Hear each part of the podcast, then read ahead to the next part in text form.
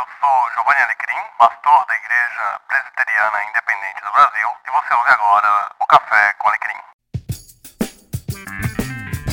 Sim, Café com Alecrim! Seja muito bem-vindo, muito bem-vinda a este episódio, um episódio extra, um bate-papo com a psicóloga Simone Arvage, que aconteceu na Escola Dominical da Igreja Presbiteriana Independente de Tucuruvi, em São Paulo, capital, sobre ansiedade. Então houve aí esse bate-papo sobre ansiedade, a captação do áudio teve algumas pequenas falhas, tentei corrigir na edição, mas eu espero que você curta este bate-papo. Um grande abraço e até o próximo episódio.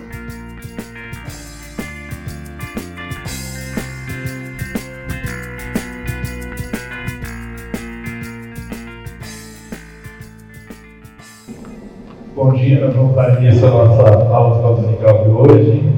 Vamos orar? Senhor, nós agradecemos por esta manhã, por a oportunidade de estarmos na tua casa, poder, ó Deus, debater, ó Pai, conversar sobre assuntos que dizem respeito à nossa vida, ó Deus, e também ao teu reino.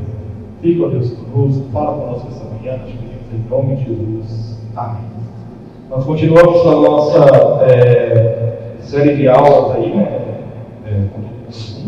Adultos, adolescentes, jovens, crianças. E hoje, o, tema de hoje, nós vamos falar sobre ansiedade. E ansiedade é algo que quase ninguém tem. Né? É, alguns dizem que é fruto do medo, por conta do medo, a ansiedade nasceu. Alguns dizem que é uma enfermidade que precisa ser tratada, outros dizem que é uma condição natural do ser humano ser ansioso. O fato é que nós temos que lidar com a ansiedade. Se nós não lidamos com a ansiedade, a ansiedade pode se tornar danosa na nossa vida. E para conversar sobre isso, nós estamos recebendo aqui essa manhã a Simone, Simone que é psicóloga. É, Simone, seja bem-vinda. Muitos a nós aqui. Você prefere ficar aqui embaixo? Não? Dá para. Tranquilo?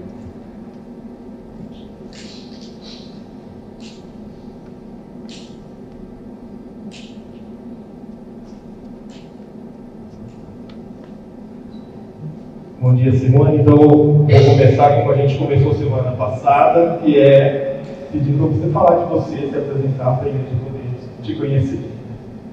Primeiramente, bom dia a todos.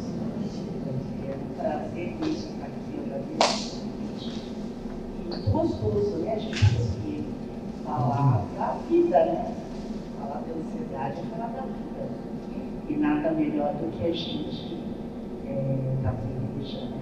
conseguir falar sobre isso, que é como, como deixar o nosso viver melhor.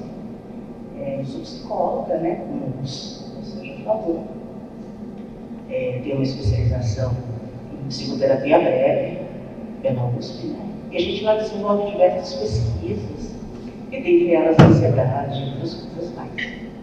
Então aqui a gente poderia estar discutindo um pouco, falando a respeito desse tema. Então, a primeira pergunta que a gente vai começar é você definir o que é ansiedade. Então, o que é ansiedade?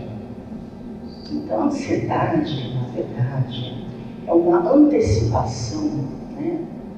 Comentou até, as pessoas falam assim, é uma antecipação do medo. Então, na verdade, é a ansiedade é uma antecipação do que está por vir. Então, a gente faz uma percepção, né? É, nós temos a capacidade de fazer uma percepção do que pode estar por acontecer, e a partir dessa percepção começa-se uma série de mecanismos para a gente se defender dele. Né? Então, por exemplo, tem algo por acontecer que me deixa preocupado. Logo, já entra um dispositivo, né? Seria ansiedade, você começa como que eu posso combater isso, né? E pensando desta forma, a ansiedade ela é um dispositivo natural que a gente tem, é inerente ao ser humano, porque ele veio com um objetivo, né, nós fomos feitos dessa forma, para que a gente pudesse se prevenir de acontecimentos perigosos. Né? Então vamos pensar lá nos primórdios, vamos pensar, é, vamos pensar nos animais, onde a gente também se inclui como ser humano, né? É, imagina um animal lá na selva, caminhando lá na selva, e de repente um grupo de animais percebe um barulho diferente. Logo, que está por acontecer. Então, nesse momento, começa-se uma série de movimentações internas, né? O coração acelera, o fluxo sanguíneo começa a correr pelo corpo, porque de repente esses animais vão ter que sair correndo, porque algo está por acontecer. Então algo que nos previne, né? De, de acontecer algo perigoso para a gente, né?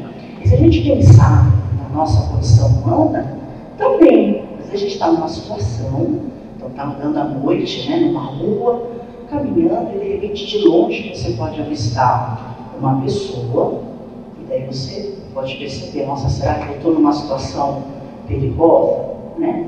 Automaticamente, rapidamente, o nosso organismo começa a se preparar para uma fuga, para se prevenir daquilo.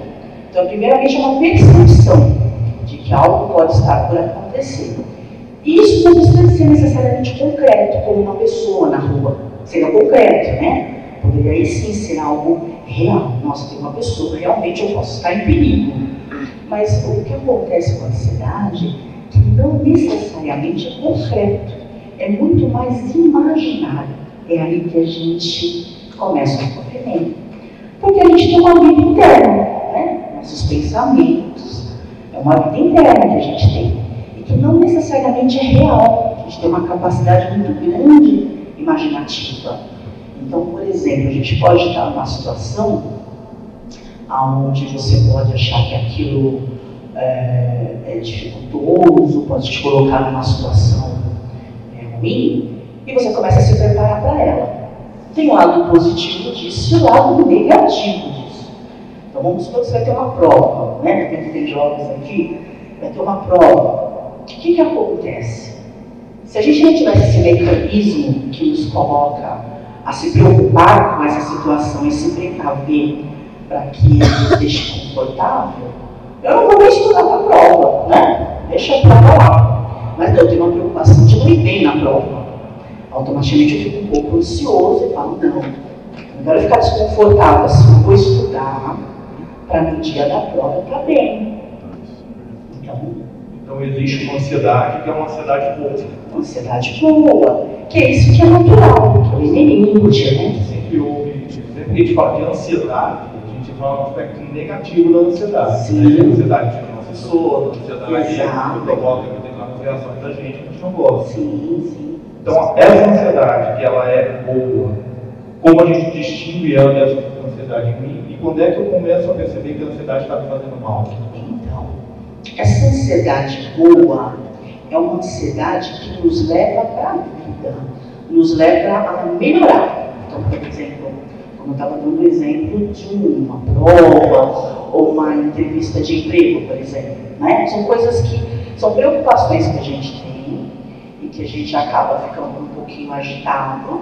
E para a gente não ficar com essa agitação, a gente vai fazer o quê? A gente vai se defender disso.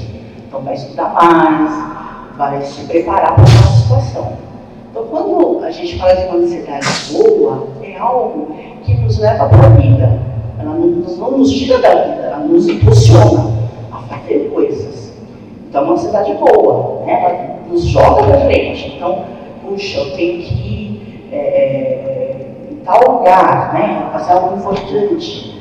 Então, deixa eu ver, daí já começa a ficar um pouquinho agitado. Isso é natural do ser humano. Todos nós vamos sentir isso. Um pouquinho, né, de agitação. Pode até ser que não durma uma noite anterior, porque ficou um pouquinho agitado, porque algo importante está por acontecer. Isso é natural. Mas aí no dia que a situação em si acontece, nós estamos lá, vencemos essa agitação e seguimos a nossa vida. Ela nos coloca adiante. Agora, quando nós temos um acontecimento, né?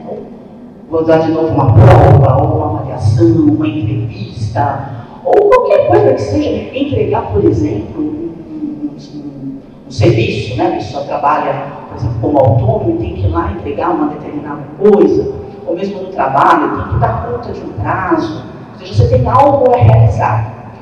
E esse acontecimento gera um desconforto tão grande em você que você não consegue entregar. Você vai ficando aprisionado, você só pensa naquele prazo, os dias vão passando, você vai procrastinando, você não consegue resolver aquilo, e vai passando o tempo, e você vai ficando angustiado, e você começa a arrumar desculpa, e você não dorme mais, e você fica com, é, com sono, com insônia, nervoso. E aí a gente já está falando de uma ansiedade que não faz bem. Por quê? Porque ela está começando a te impedir de realizar as coisas da tua vida. Então essa é uma ansiedade que não é boa. E no passar do tempo isso vai ficando cada vez mais limitante. Então, por exemplo, uma ansiedade que a pessoa pode ter no dia a dia, né? Vamos falar de uma pessoa que está começando a ter um transtorno de ansiedade. Então, a gente vai saindo dessa ansiedade de acontecimento, de uma viagem, né? Então, ah, eu vou ter uma viagem, vou dar vou de avião. Ai, será que vai dar tudo certo? Então dá um desconforto. De repente você nunca passou por aquela situação, ou mesmo que você tenha passado, será que vai dar, vai dar tudo certo? Então dá aí uma dorzinha de barriga, às vezes, um desconfortozinho, mas você consegue seguir sua vida. Não, vamos lá, vamos passar por isso dali. Não é nada que te desorganiza, né? Você fica um pouquinho agitado, mas você vai lá, arruma suas malas, fala, não, eu, eu comprei a passagem de uma boa empresa, você começa a, na verdade, a se defender desse desconforto. Então você vai justificando, né? Comprei a passagem numa empresa boa, é, eu já viajei várias vezes, então você é como se você fosse combatendo esses pensamentos negativos. Então você vai tendo recursos para ir combatendo isso. Daí chega o momento de viajar, você fala, vamos lá, vai dar tudo certo. E você vai. Então tudo bem. Mas o inverso disso não.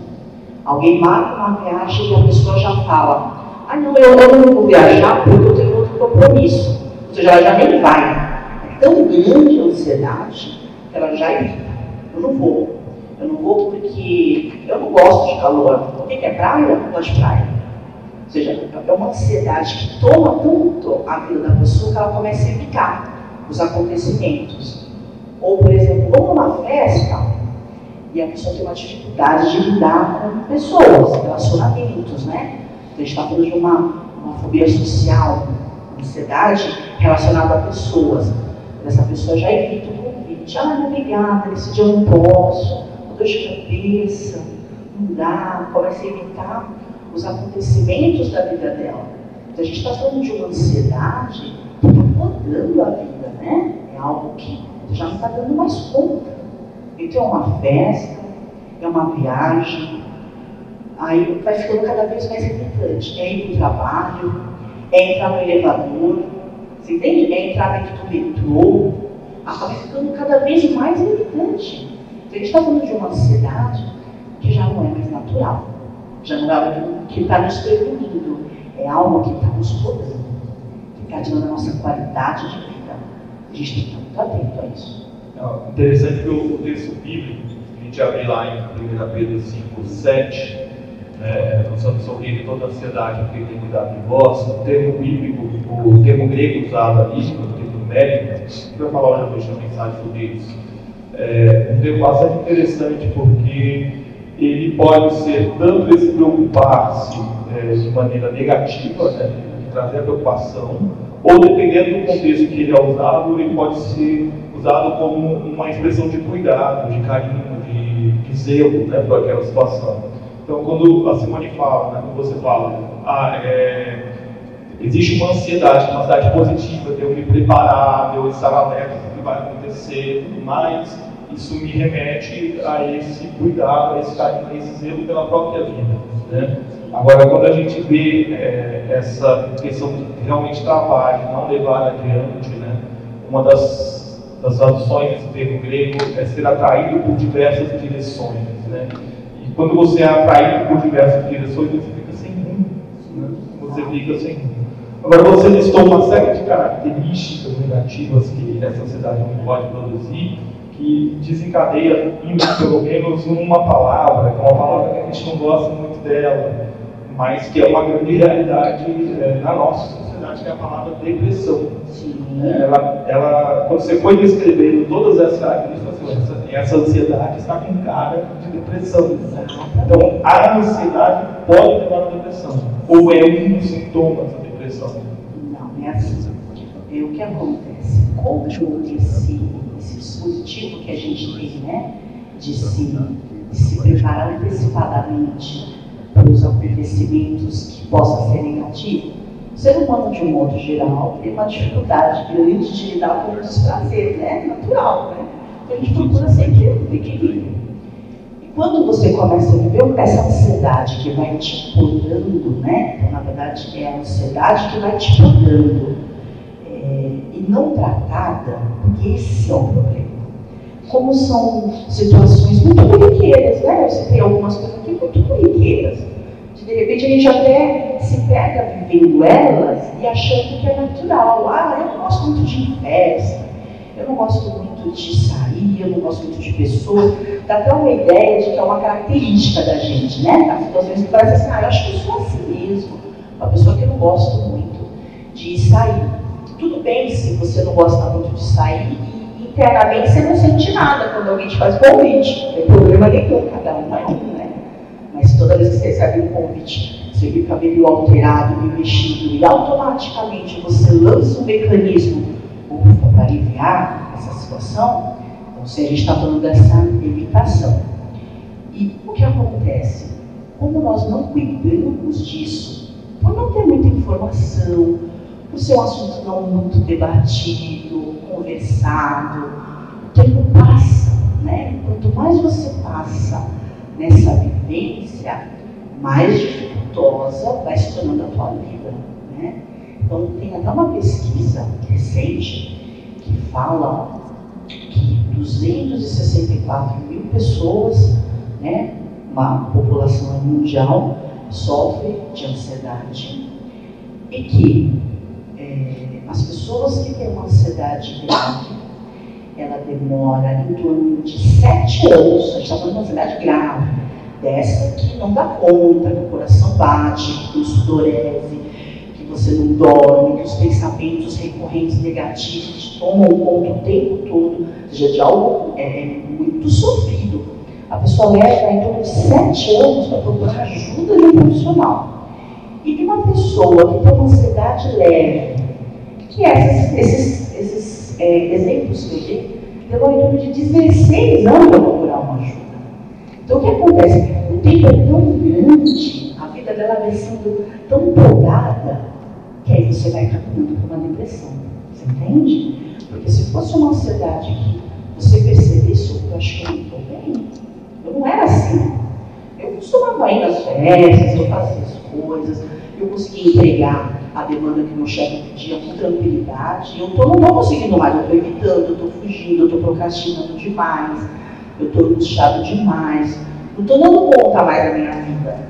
E procurasse uma ajuda, você não ia caminhar uma depressão. Né? Que não é uma escolha nossa, a gente não percebe, as coisas vão acontecendo e a gente não se dá conta. Mas como a gente não tem muita informação, tem um preconceito cultural muito grande, né? a gente procurar ajuda de um psicólogo, né? as pessoas me julgam muito, então há um, um preconceito muito grande, então se demora muito para procurar ajuda. E às vezes quando você vai procurar ajuda, você está caminhando para uma depressão, é, infelizmente, muitas pessoas acabam indo para o alcoolismo, que acaba sendo uma via também. Então, tem vários trabalhos que demonstram isso, que você nesse processo angustiante, que é uma situação muito angustiante, as pessoas, algumas pessoas acabam, é, antes de procurar ajuda, acabam caindo para o alcoolismo, para a depressão, e aí sim vai procurar ajuda que percebe que minha vida desandou. Então, não, não seria, digamos assim, é, não é um sintoma da depressão, né? É, a ansiedade. É que as duas caminham juntos, né? A pessoa pode estar com depressão, logo a vida dela fica muito recolhida. Mas a pessoa pode estar ansiedade há muito tempo e começar a ter é, esse sintoma de recolhimento e caminhar para uma depressão. Então, uma pode é, evidenciar uma situação da outra, né? Mas o mais comum é que a pessoa que está com ansiedade há muito tempo possa sim virar uma depressão. A gente vai abrir para a pergunta agora, então quem tiver pergunta, levanta a mão aí para o Michel, leva o microfone. Aqui, ó, Cláudia.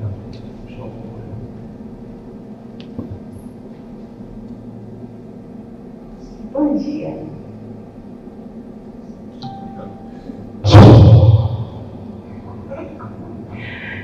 esse bicho aqui. Bom dia. É, não é bem uma pergunta, para. Eu me recordo, né, eu já não sou novinha, mas eu me recordo de, na adolescência, na juventude, de ser muito ansiosa. Mas eu acho que é já disse falando, eu me enquadro nessa ansiedade boa, que sempre que tinha um acontecimento bom, uma festa, alguma coisa assim, eu ficava assim extremamente acelerada. Mas é aquilo, é uma ansiedade boa, porque você sabia que era algo é, que até então, uma coisa boa, é uma festa, né, que eu queria, então era essa ansiedade. E a gente vê hoje que é, jovens e adolescentes estão muito tomados né, por, por conta disso. Né? E vejo isso principalmente porque a gente fala, né? É, ah, filha, procura estar com pessoas leves, com pessoas que mais bem resolvidas, né? A gente vai percebendo que parece que é um pior, entre aspas, esse pior, né? Parece, ah, mas fulano está com depressão, fulano está e assim, o que eu tenho ouvido é justamente isso, é, é pais é, alheios a esse, a esse assunto, né? É, achando, uns falam, ah, vai para a igreja que, que vai passar, ó, é falta de Deus. E, na, e assim, essa coisa de falta de Deus a gente já ouviu muito, é de muitos anos, né? E onde a gente vê é, que não é falta de Deus, não, né? Que Deus está muito presente, às vezes, na vida da pessoa, a pessoa busca. E é mais, na verdade, que eu daria uma pergunta mesmo. O que você é, é, atribui ao adolescente, ao jovem, essa, essa demanda tão grande de ansiedade e, consequentemente, de depressão? E se, e o caminho que a gente realmente deve buscar? Eu, já eu acredito, sim, na terapia, na psicanálise, enfim, tudo isso. Tem muita gente que ainda ignora tudo isso, que acha que psicólogo e psiquiatra é para quem está problema mental e não é isso é. Às vezes uma falta de informação, até uma questão cultural, né? Qual é o seu nome mesmo? Cláudia. Então, Cláudia, é bem, bem importante essa, essa pergunta que você traz, e na verdade você até já respondeu quando você fala assim, o que você me diz dessa demanda grande que o jovem tem, né? Então, de alguma forma, você até já respondeu um pouquinho. Porque o que acontece hoje é isso. A gente pensar na nossa adolescência, é, tínhamos lá as nossas preocupações, né?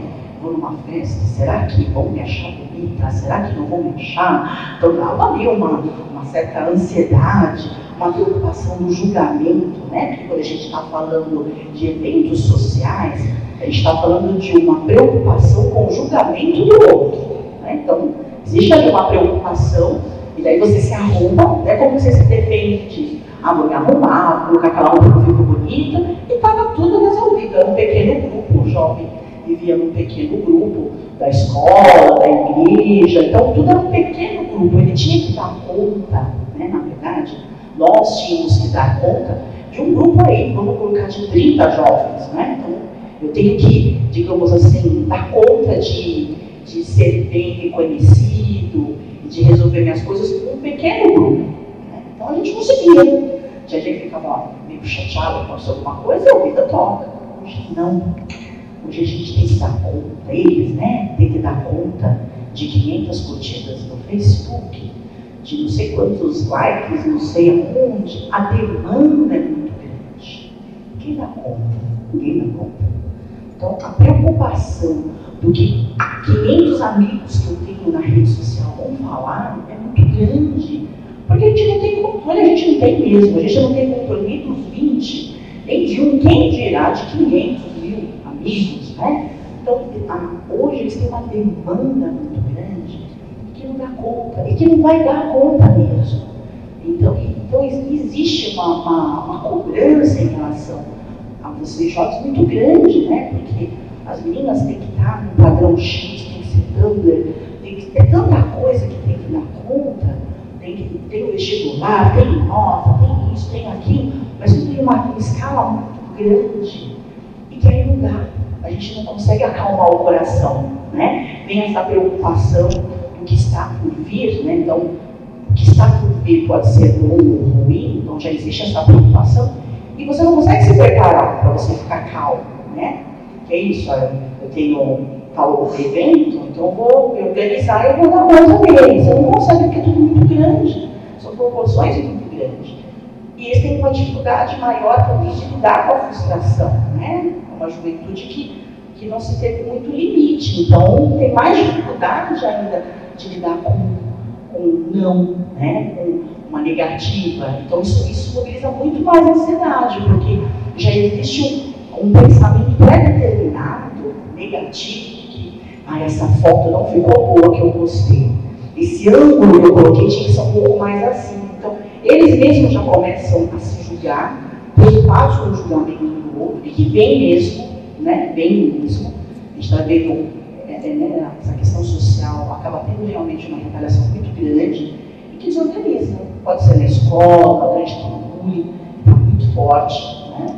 Então, é muito difícil. Então, é por isso que hoje em dia os jovens estão vivendo é, essas patologias de um modo mais intensificado. Às vezes os pais falam, mas espera lá, eu também fui jovem. Eu também tinha festa para ir, eu também tinha prova para fazer. O que aconteceu com essa molecada que não consegue mais? Mas é isso, era tudo uma escala muito menor. E a gente conseguia dar conta, a gente conseguia. Alguns sim, outros não, porque na nossa cidade sempre existiu e sempre vai existir. Isso, isso é inerente a gente. A gente conseguia, né? Às vezes não, mas é um pequeno, algumas pessoas.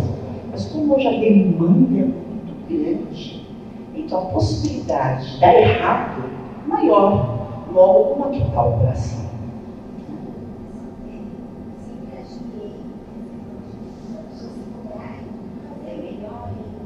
Está sempre buscando, não vou dizer ser o melhor, mas eu preciso fazer, de querer ser sempre o primeiro, mas não porque ah, eu quero sair primeiro que as pessoas me olhem como primeiro lugar, não. Se cobrando por eu preciso é, me dar bem nessa prova, eu quero fazer o melhor trabalho. Isso então era uma qualidade, eu sempre observava como uma qualidade. A gente vê que hoje nos jovens, nos adolescentes, isso já é um, quase que um malefício, porque é muita cobrança de si mesmo, né? Aí é isso que você fala, não dá conta, ou até dá, mas eu acho que aí quando começa a, a virar um sofrimento, é onde é o grave, né? Onde o. Porque assim, não deixa de ser uma corriqueira você estudar para entregar um TCC, você estudar para entregar uma prova. É uma coisa natural de todo mundo nessa fase. E aquilo a gente percebe que torna a maior tortura da vida da pessoa, né? Aí a gente vai percebendo que, que virou um transtorno, que virou. E é muito sério mesmo. E é uma tortura, Cláudia, porque é, a gente está falando de por que, que você tem que estudar né, para uma prova, ir bem na prova, porque isso faz sentido para você, isso é importante para o teu futuro. Mas hoje a gente vê que, às vezes, esse jovem ele precisa de tirar uma nota alta para que ele se inclua no grupo, ele precisa de, de ser o aluno 10. E a gente não precisa de ser 10, né? a gente não precisa, a gente tem que fazer o nosso melhor. Isso é importante, sempre tem que fazer o nosso melhor. O nosso melhor pode ser, naquela, naquele momento, 7, né? pode ser 10, isso foi o nosso melhor. E, e daí, se a gente for 7 e fez o nosso melhor, a gente vai ter uma retaliação. Né? Um colega, vai ter uma retaliação ali social. Né? E com o próprio jovem, de colocar nessa, nessa, é, nessa, nesse comparativo, ele mesmo se retaliar, tá vendo, não consigo. Entra muito nesse pensamento negativo, né? constantemente. Né?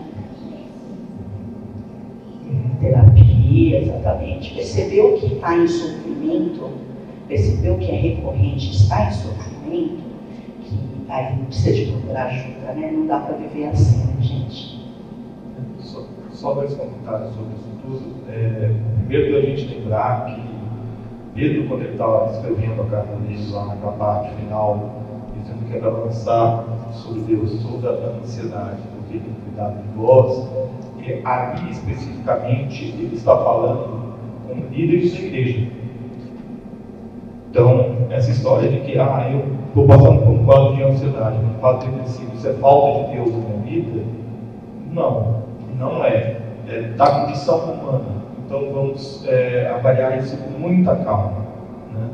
É, o Brasil, isso a gente já comentou aqui em outras ocasiões, recentemente, tem um podcast chamado Rodo, não sei se você conhece, é, e eles costumam responder várias perguntas, é bastante interessante.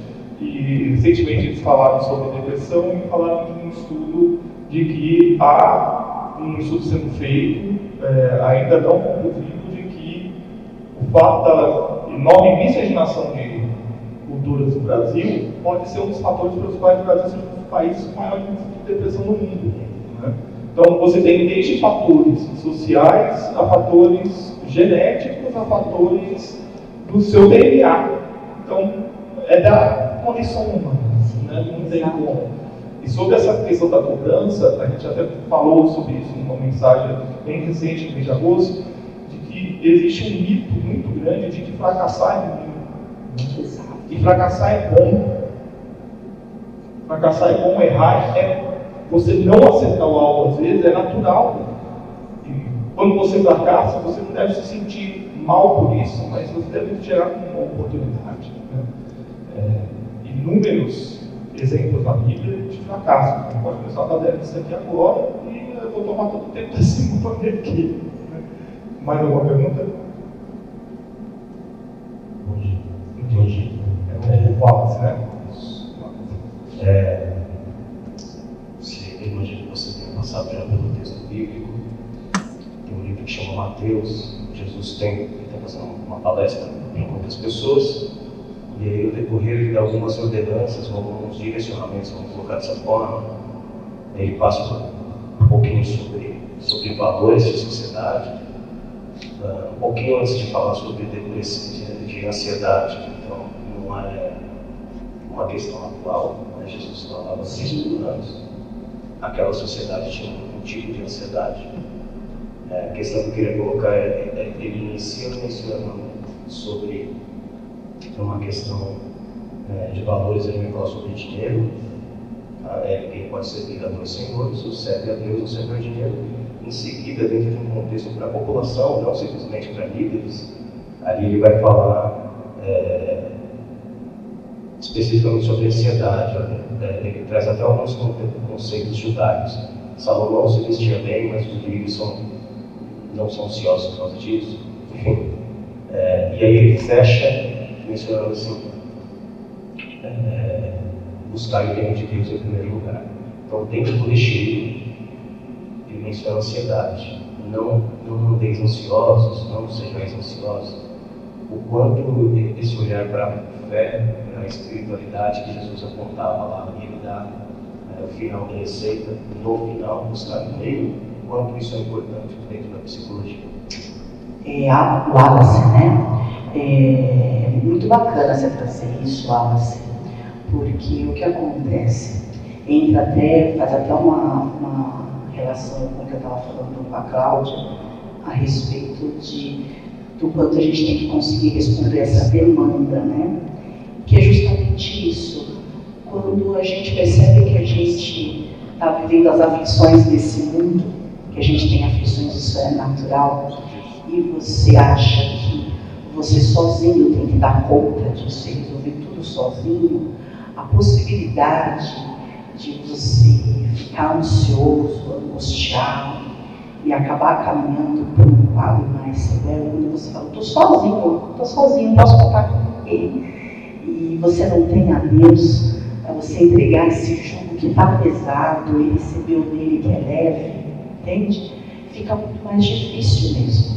É muito importante você ter, é, esse, você ter esse caminho da fé, você poder é, saber que, além de, do que você está passando, tem alguém que é por você, que pode te ajudar, te acalmar teu coração fazer esse processo de ressignificar os seus pensamentos. E quando a gente fala de ansiedade, vamos colocar de uma forma um pouco mais técnica, a gente está falando de um pensamento a partir de uma percepção né, da nossa vida interna, que eu faço uma percepção é, de que eu estou passando por um momento difícil, então você acaba entrando numa, num caminho de pensamentos negativos. Não vai dar certo, não conseguir. Então você vai, vai caminhando por esse lugar e, e isso vai te deixando angustiado. Então quando você tem a possibilidade de se ajoelhar, de orar, de entregar isso a Deus, com certeza, isso vai te dar uma aliviada, não tenha dúvida, entende? Isso vai, vai dar uma acalmada no teu coração. Mas quando você é, esse nível de ansiedade que você tem, a gente já entrou por uma patologia, daí não dá conta, porque já há uma distorção tão grande perceptiva, que mesmo a gente orando, quando há um término da oração, você vai falar assim, Deus não está me escutando. Você entende? Até o seu relacionamento com Deus começa a ter uma percepção também distorcida. Né? Não está não tá, tá dando, mas não está sendo possível. A gente tem um exemplo bíblico disso, né? É, Saul. Saul, ele fica num nível de ansiedade tão grande, porque ele vê a ascensão de Davi, ele vê Davi ali é, forte no meio do povo. Né? E ele fica com aquela de perceber Davi com uma ansiedade tão grande que ele se vê fazendo ali besteiras, né? É, por conta disso, né? Então, é, é da condição humana. Exato, né? exato. Não há demérito nisso. Isso não quer dizer que Deus está abandonando a pessoa de forma alguma. E também não quer dizer que você tem menos ou mais fé. né? Isso quer dizer que você está passando por um momento na sua vida que é um momento de aflição e que Deus está ali do seu lado. Ele está com você. É por isso que existe a comunidade de fé, né? para que a gente possa entender que existem dias que eu não estou dando conta nem de orar e que eu preciso que alguém ore comigo. Tem dias que eu não estou dando conta nem de abrir a palavra para preciso que alguém sente do meu lado, abra a Bíblia e leia a Bíblia comigo. É, isso não é demérito, isso não é ruim, isso não é negativo, isso é da nossa condição. A gente vai passar por situações na vida, né? de grandes sofrimentos, de grandes é, problemas em que nós vamos precisar da ajuda da comunidade de fé nessa hora. E nós vamos passar por situações na nossa vida em que nós vamos precisar da ajuda profissional. Sim. E que inclusive isso pode ser colocado diante de Deus nas orações, né?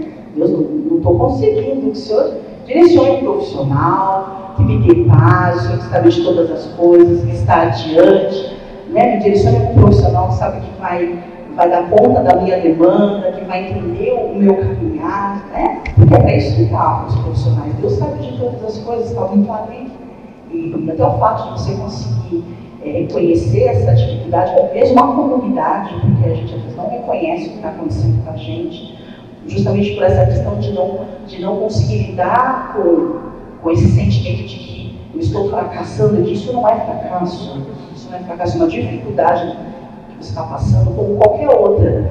Poderia ser uma gastrite, poderia ser um problema de pele, poderia ser um problema cardíaco, poderia ser qualquer um. Mas quando a gente fala da psique, nossa, estou ficando louco. E a gente não percebe, na verdade, que cuidar da nossa psique, da nossa mente, a gente está ajudando o nosso corpo. Né? Porque tudo começa lá.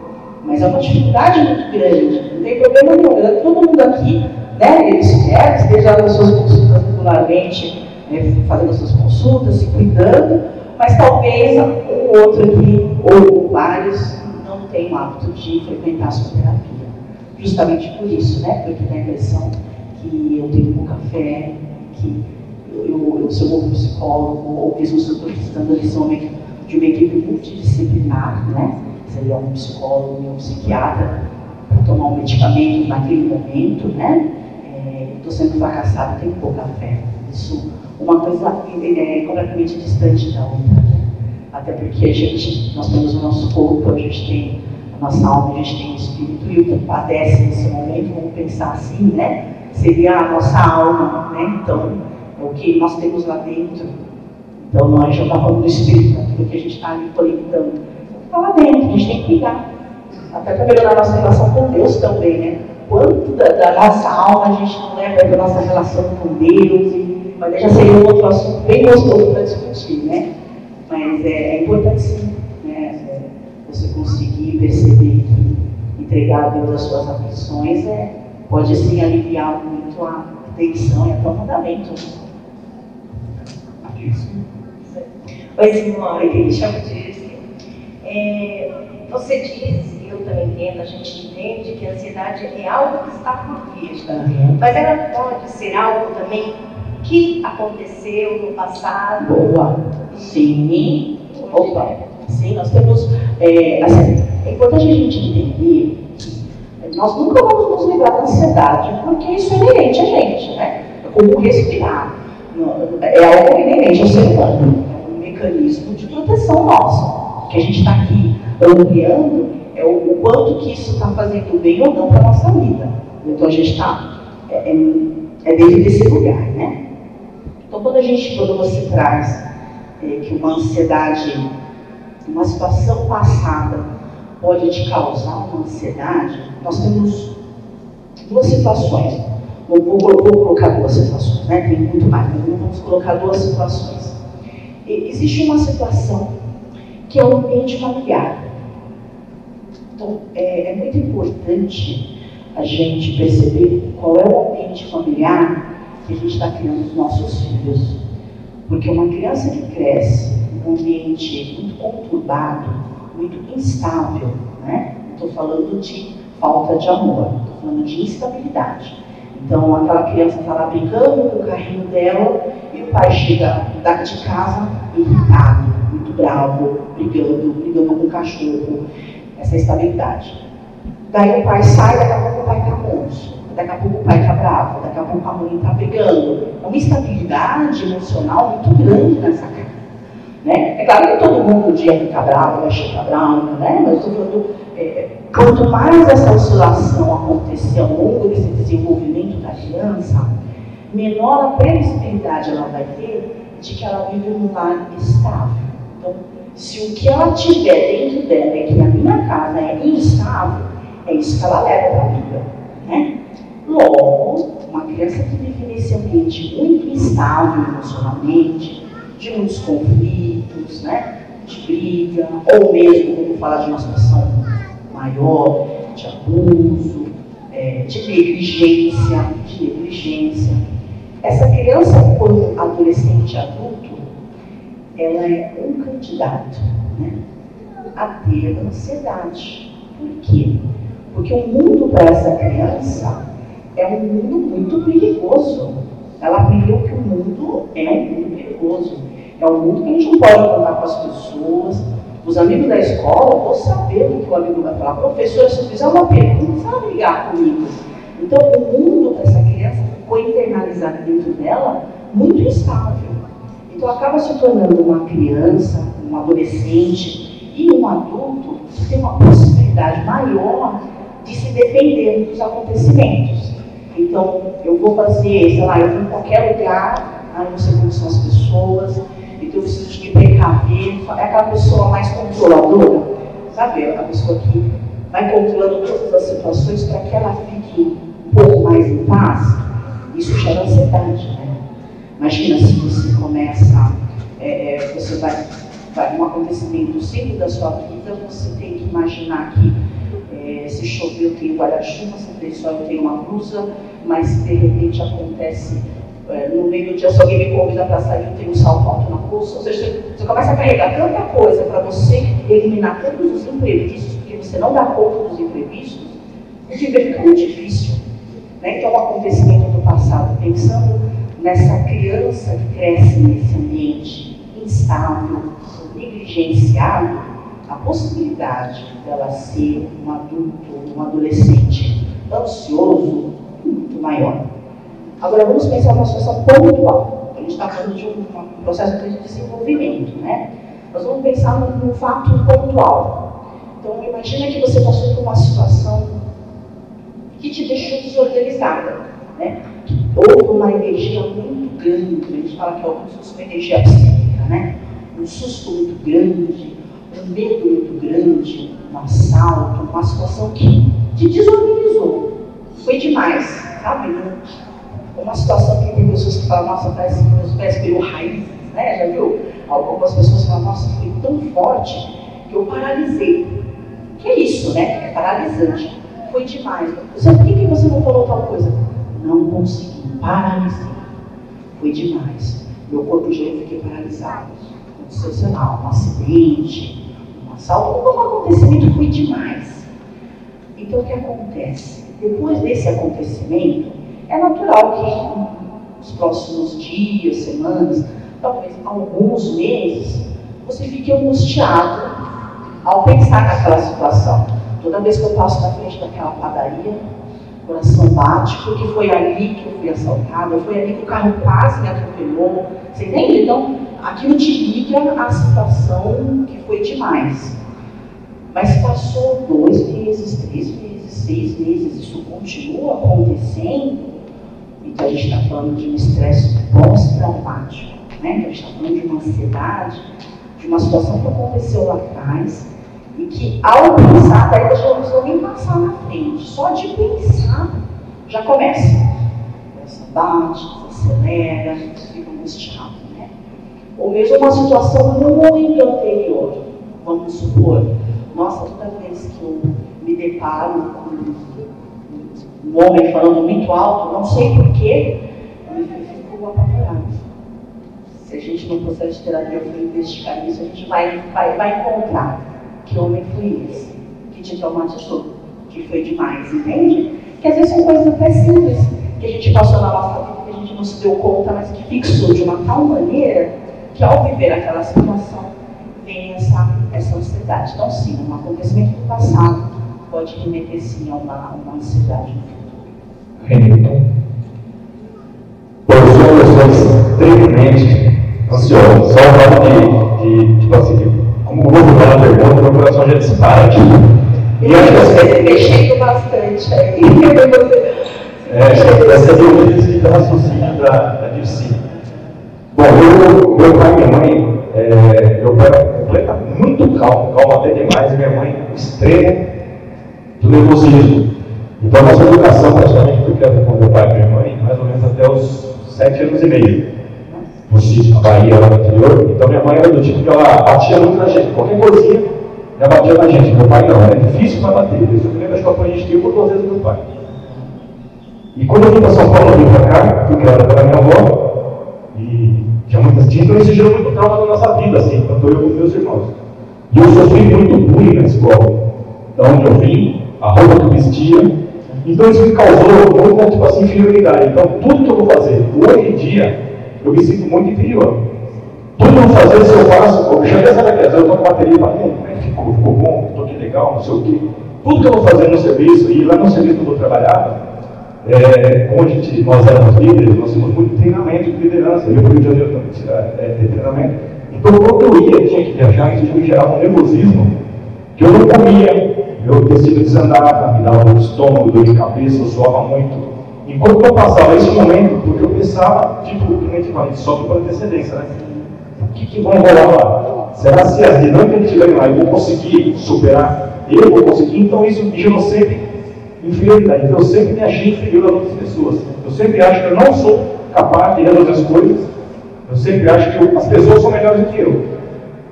Então, eu queria saber se esse convívio familiar, esse, qual é a sua opinião com relação ao convívio familiar, todo esse trauma que eu passei, eu posso chamar de trauma, não sei se é isso mesmo, tem muito influenciado isso. Se realmente isso é o motivo dessa minha inferioridade hoje em dia. Sim. Qual é o seu nome? Renilton. Então. É, de fato, como eu comentei anteriormente, quando a gente vive num ambiente instável e um ambiente, né, quando a gente fala de autoestima, né, quando a gente você fala de que você se sente inferior, então nós estamos é, falando de uma autoestima rebaixada, né? Porque então você, diante dos outros, você se sente pequeno, é uma autoestima rebaixada. E a construção da autoestima, ela é feita no berço familiar, né? Independente se você está sendo criado, né? O pai, com a mãe, o cuidador, o ambiente que a criança se desenvolve, ele é responsável por te dar um feedback de quem você é. A criança, ela é o que nós falamos para ela que ela é. Né? Então, das pequenas coisas. Então, por exemplo, a criança vem com um desenho, você fala, nossa, que horroroso. Né? Nossa, que rabisqueira. E não estou falando no sentido de julgamento. Às vezes a pessoa né, olha e fala, que, que é isso? Ou, ou minúsculo, horroroso, mas se a criança faz, de fato, você não sabe o que, que é, né? Vem, aí você fala, o que, que é isso? a criança fala, ah é? A criança vai fazendo essa leitura, ela vai fazendo essa leitura. E ela vai percebendo, acho que sei desenhar muito bem. Aí daqui a pouco ela faz uma outra situação, acho que minha mãe, porque a criança é muito, muito excêntrica, né? Isso é necessário. Criança, o mundo gira em torno dela, isso é necessário, mesmo no sentido de construção de autoestima. Não no sentido da gente não dar limite, né? No sentido de construção de autoestima. A criança, ela acha que tudo que acontece, ela é culpada, o bem ou o mal. Então, assim, nossa, minha mãe tá tão feliz, as crianças estão rindo, né? Tô maravilhoso. Nossa, meu pai tá bravo, o que, que eu fiz? A minha. Então, a criança é muito centrada nela. Então, o que acontece de bom, de ruim, a culpa é dela. Meus pais estão brigando, nossa, foi aquele brinquedo. É, meus pais se separaram, a culpa. A criança ela traz muito isso. Então, essa oscilação de humor dos pais faz um link com esse bom e mal da criança que ela acha, né? Então, eu não estou deixando minha mãe feliz o suficiente, eu não estou deixando meu pai o suficiente, logo, eu não sou o suficiente, né? Então, a criança precisa desse retorno. A criança, ela é o que a gente fala que ela é. Na medida que ela vai crescendo, ela vai percebendo se ela é aquilo ou não, né? Então, até a gente brinca que a criança ela vai ter que deparar em determinado momento e perceber que realmente ela não é o centro do universo que ela achava que ela era. Mas uma criança que acredita que ela é de uma forma saudável, ela está construindo sua autoestima. Em determinado momento ela vai perceber, quando ela vai para a escolinha, tem os outros amiguinhos, puxa, eu sou tão bacana quando eu achei que eu era, mas isso é natural, vendo? A gente precisa desse retorno. Então quando você fala que você nas suas situações da sua vida, você percebe que você fica muito ansioso, a gente já está falando agora de uma ansiedade que já está além, né? Você percebe que é bastante angustiante você ir para o treinamento, ou mesmo você se organizar para fazer a gente está falando sim de, um, de uma, uma, construção, é, uma construção de autoestima não muito bem encaminhada, né? E série de outros fatores que a gente deveria estar junto para conversar, para entender exatamente pode ter acontecido, mas sim, tem um link lá no passado, nessa construção de autoestima, que talvez não foi muito bem resolvida e que acaba tendo uma dificuldade muito grande com a avaliação do outro, que é um dispositivo para a ansiedade. Né? É um dispositivo muito forte, inclusive, a avaliação do outro. Bom, se você em algum momento quiser conversar, depois estou à disposição. Obrigado. Assim, olha, eu sou a Tita, Tita. E eu quero te fazer uma pergunta, assim, das coisas que acontecem com a gente em casa mesmo. Essa é a minha filha Thalita, e eu tenho dois netos, dela, um de seis e outro de 16. E eu posso dizer para você que eu sou uma pessoa muito feliz, porque eu tenho netos maravilhosos. Então, eu digo assim, o meu neto de 16 anos, ele é muito especial é, para dizer para vocês referenciá-los, ele é um medalhista da matemática. Então ele é um bom aluno. Só que se você chegar em casa, você não vê ele com livros estudando nada. Mas ele tem 100% de aproveitamento em sala de aula. Então isso já nos deixa, nos deixa muito felizes. Ele é um menino que tem uma boa oratória, ele é muito caprichoso no estudo, com tudo. É, mas ele é assim, de pouco falar. Mas eu também acho assim, que tem exemplos em casa disso.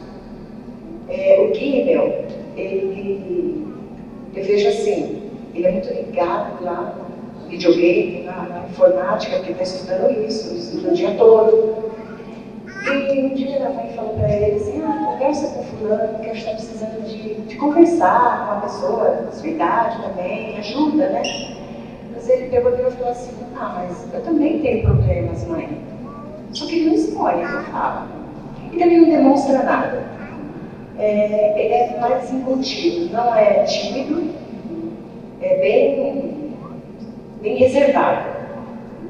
Então, é, ele falou assim, eu tenho também meus problemas, só que eu também eu extravaso nos meus jogos, que gosta muito de videogame, então isso a gente não consegue tirar.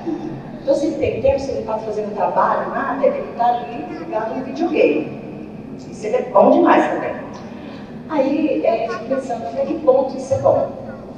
Porque eu fico preocupada, porque eu sei que ele tem alguma coisa lá dentro que, assim como ele sofre, o sofra, sofre, porque tinha uma pessoa que era uma referência dentro de casa para ele, que era meu filho.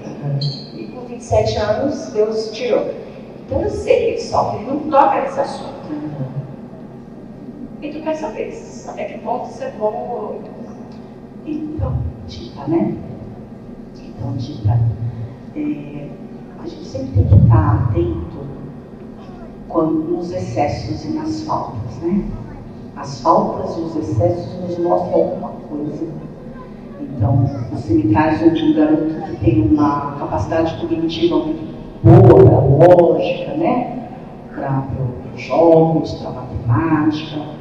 E, e é nisso que ele tem que investir toda a energia dele, provavelmente, né? Falando de algo provável, porque eu estou com ele para saber o que está acontecendo e até nem, nem caberia ficar fazendo um diagnóstico assim de uma forma tão precoce, né? Então, eu estou falando de uma coisa muito simplista, tá? Mas assim, provavelmente ele deve estar colocando toda essa, essa dificuldade de entrar em contato com o que possa estar acontecendo com ele em algo que ele dá conta. Né? É uma forma da gente negar o que acontece na vida. A gente faz muito isso, não é só o seu neto que faz, a gente faz muito isso. Trabalha-se trabalha demais, né? Para não lidar com questões que estão tá acontecendo na família, no casamento. Então a gente foca naquilo que está dando certo para não olhar o que não está dando certo. Porque olhar o que não está dando certo talvez não mexer demais.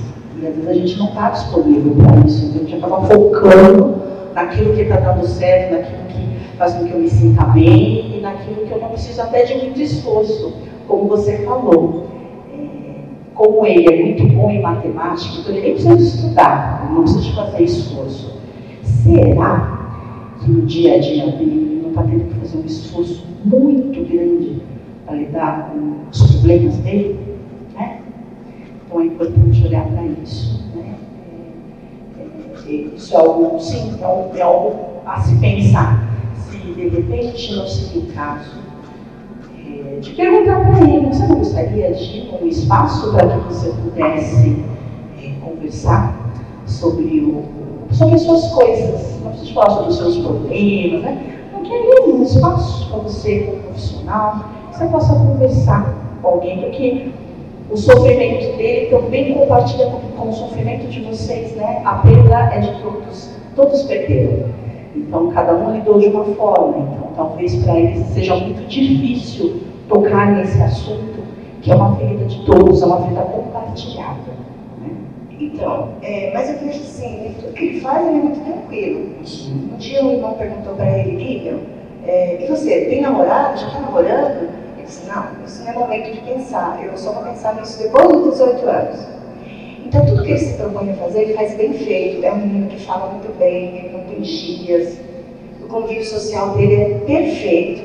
Na igreja, ele é super amado, super extrovertido. E ele, por exemplo, inglês. Ele estudou inglês e ele fala inglês fluentemente. Então, é, assim, eu vejo que ele é cheio assim, de qualidades. Então, eu sempre falo dele aqui, meu, é, você não quer falar sobre o tio Caio comigo? Pode falar se quiser. Pode me abraçar, eu peço abraço para ele nesse sentido. Não, vó, relaxa, tá tudo bem, esquenta a cabeça. Sempre toco no assunto. Então ele tira ou, ou se livra disso numa boa. Então ele não demonstra que está sofrendo nada, sabe?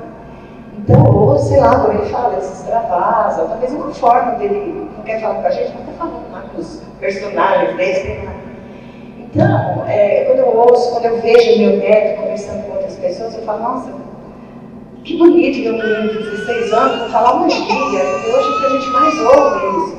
Eu, eu gosto, eu gosto de, de jovens que falam bem. Então, eu fico tranquila nesse sentido ele está conseguindo responder bastante à demanda da família, né? Ele, ele cumpre bastante com a demanda da família. É, então, é importante ver se ele, lá dentro dele, ele acha que ele pode errar. Talvez ele ache uma suposição. Ah, mas ele fala que ele fala, ninguém é perfeito. Errar, ele fala, é com os erros que a gente aprende. Uhum. Então, a gente deixa isso claro. É, então, se ele achar que, que é importante para ele, né? Se vocês acharem que é importante, se ele quiser, é importante perguntar, né? Você gostaria, como você trouxe que ele disse que ele tem problemas, mas ele não fala, então se ele tem problemas ele não fala, então talvez não está tão bem resolvido assim. Né? Perguntar não faz mal, eu acho que é, o cuidado é sempre bem-vindo. Se ele achar que ele deve, ele tem um espaço de profissional. Se ele achar que ele não deve, talvez em algum momento na vida dele futuro ele consiga dar conta disso, né? Posso fazer outra pergunta? Pode. A gente encerrar é assim. Ah, não tem problema, tem problema mais, pastor. Mas não uma chegadinha, mas é algo mentira. Simone, assim, vê se tem alguma coisa a ver, assim, precisa me responder. É, até, pastor, eu estou com aquele livro, eu não te devolvi ainda, porque eu até ia conversar com você. Eu não sei o que está acontecendo comigo, mas eu não consigo mais me concentrar numa leitura, eu não estou conseguindo ler um livro. Eu começo a ler e meu pensamento vai totalmente lado. E eu não consigo viver aquilo que estou lendo, eu quero, eu quero, eu quero me concentrar na leitura de um livro. Antes eu pegava um livro, lia um dia, dois dias, hoje eu não consigo, faz três vezes que eu estou com o livro e não consigo ler. Eu consigo me concentrar. É bom, quando a gente fala de concentração, é isso, né? O que é se concentrar? É a gente olhar para aquilo que a gente está fazendo aqui, agora, e viver isso. Ler, ler é uma das coisas que a gente mais precisa se concentrar, senão não vai acontecer.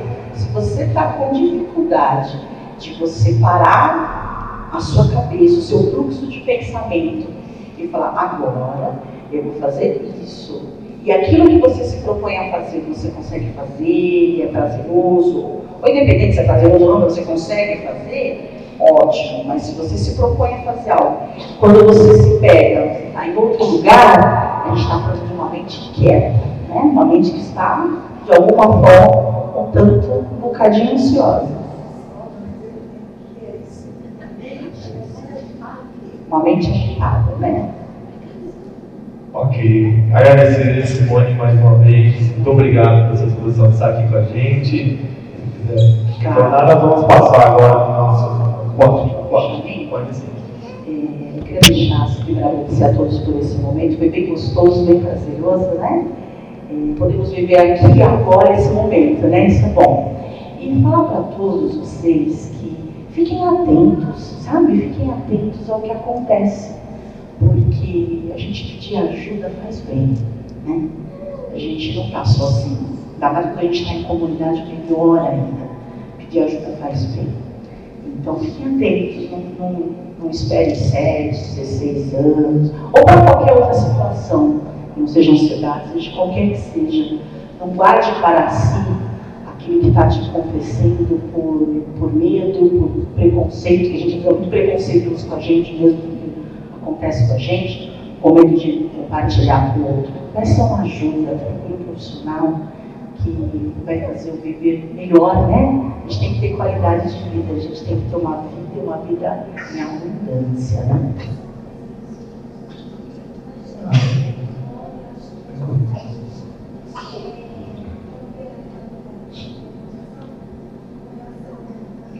Importante, é, já diante desse assunto, você puder pontuar é, os reais sintomas, porque justamente porque muitas pessoas deixam quieto justamente por conta disso, porque acham que é corriqueiro.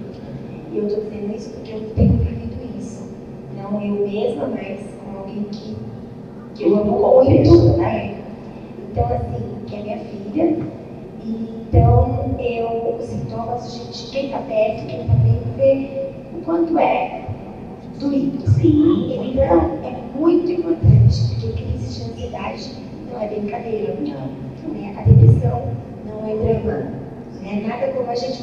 porque a gente ouve muito isso, é, drama, é frescura. é frescura, quer chamar atenção, Não né? é, não. De forma alguma. Então, é importante isso.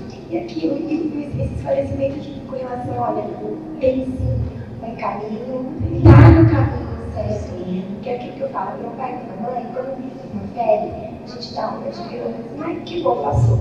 Mas quando se trata do que você falou, psique, quando se trata da nossa mente, a gente fica, eu me vejo impotente, porque a vontade que é de entrar lá dentro E resolver, né? Arrancar? Infelizmente, depende muito mais de quem está vivendo do que, é, eu acredito que, óbvio, quem está. É, o amor, é, e a pessoa entender que ela está vivendo aquilo, ela precisa buscar ajuda. Graças a Deus eu tenho conquistado isso, nós temos conquistado isso. Né? E isso, acho que um alívio para as pessoas, porque talvez as pessoas estejam ainda no anonimato, já se viram nessa situação, mas ainda não conseguiram externar de alguma forma. Você só falar sobre isso, olha, o caminho é esse, uma ajuda de terapia, é, a, psiquiatra, a psiquiatra, possivelmente uma medicação, se necessário for, né? Porque é, a ansiedade tem vários níveis, né? Então a gente, a gente tem um nível de uma ansiedade leve, né? Temos uma ansiedade já mais patológica, mais leve, que é você vai ter é, esse, esse fluxo de pensamento constante, né? Então é como se a, a pessoa que tem ansiedade, ela tem uma sensação de que, nossa, eu não dou conta dos meus pensamentos, eu vou ser atropelado por eles. Então, há um fluxo de pensamento grande, é, uma sensação corporal também, no momento da ansiedade, uma taquicardia, é, sudorese, às vezes um pouquinho de tontura, é uma sensação muito desconfortante, gente, é demais. Então, a gente pode caminhar para uma, ansiedade um pouquinho mais severa, então, continua fluxo de pensamento. Todas essas sensações no corpo, procrastinação, que é amanhã eu faço, amanhã eu faço, depois eu faço, no dia seguinte eu faço, que eu tenho que cumprir, justamente para não entrar em contato com a situação que, é, que, te, que te gera ansiedade, evitação do, da sua rotina, não vou para a escola amanhã, porque eu perdi a hora, você começa a colocar desculpa né, na, na, sua rotina, você começa a evitar, então você perceber que as pessoas que estão ao seu redor, uma pessoa específica, nossa, falta muito no trabalho, pega muito atestado, você começa a falar, o que está acontecendo? Não vai mais, não cumpre mais com a rotina dela, tem alguma coisa ali acontecendo, né? É, ou mesmo um estresse pós-traumático, depois que aconteceu tal situação, a pessoa vai desta forma, ou mesmo uma, uma, a gente vai falar já de uma crise de pânico, que daí a gente já está falando de uma ansiedade maior, onde já nem, nem existe mais um acontecimento. Né? E quando tem um acontecimento, a gente ainda está caminhando. Ah, é uma prova, um trabalho, é um elevador, é uma pessoa. Quando a gente fala de uma crise de pânico, poderíamos estar todos aqui. A gente faz a percepção que está tudo muito tranquilo, né? Mas quem tem crise de poderia estar neste momento tendo um ataque cardíaco, é, taquicardia, né? Escurece, palpitação, cabeça pesada, fluxo de pensamento grande, uma sensação de que está tendo uma desconexão. É como se fosse assim, as pessoas falam, é como se minha alma estivesse saindo do corpo, uma desconexão, um nos ouvidos, ou os brilhinhos nos olhos, você olha, fica tudo brilhante, ela está tendo um ataque de pânico. E, e a sensação que que a pessoa que está tendo ataque é que ela vai morrer ali, vai ter um infarto. O sabe, às vezes paralisa o braço, começa a formigar. Você tem a plena certeza de que chame o SAMU, chame, eu estou tendo alguma coisa, vou morrer. O pânico é isso. E qual o motivo? Não tem motivo. Você está assistindo televisão, você está tomando banho, aí é demais, né? porque é, é, antes tinha um motivo, e daí o motivo foi se perdendo, foi caminhando, né, do leve, um pouco mais severo, até chegar neste ponto que já não tem mais motivo, já foi tomado pela ansiedade. Já não tem mais nenhum simbólico, não tem mais nenhuma razão.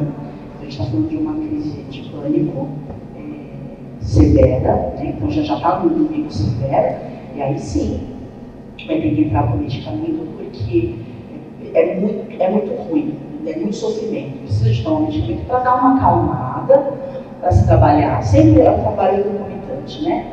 Psicoterapia, com psicólogo e o psiquiatra quando está neste momento. Depois, com o tempo, vai tirando a medicação, se assim for possível. Normalmente é durante o caminhar, vai se resolvendo o porquê. Fica só na psicoterapia, até o momento você tem alta psicoterapia, sua vida continua a caminhar ou você continuar no psicoterapia, que é uma delícia fazer psicoterapia todo dia, fazer que é muito bom, né? Muito bom.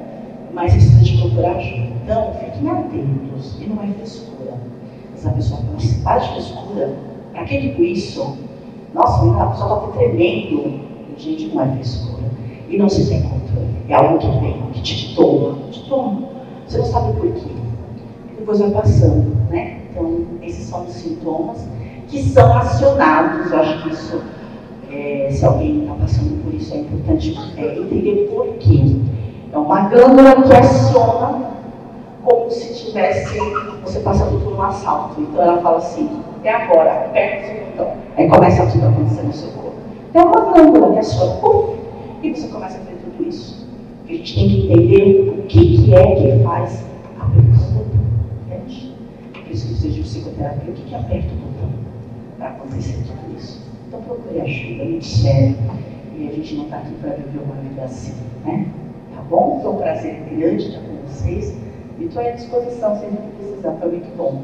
Obrigada. Obrigado, Simone. A gente, é, semana que vem, a gente vai falar sobre um outro tema que também tema bastante é, preocupante, que é o tema do suicídio.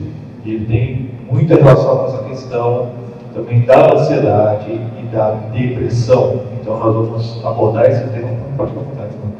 A gente vai abordar esse tema na próxima semana. Nós vamos receber também uma psicóloga, a Alessandra, é a minha psicóloga e terapeuta nós vamos recebê-la aqui na próxima semana para conversar sobre a questão do suicídio, tá bom?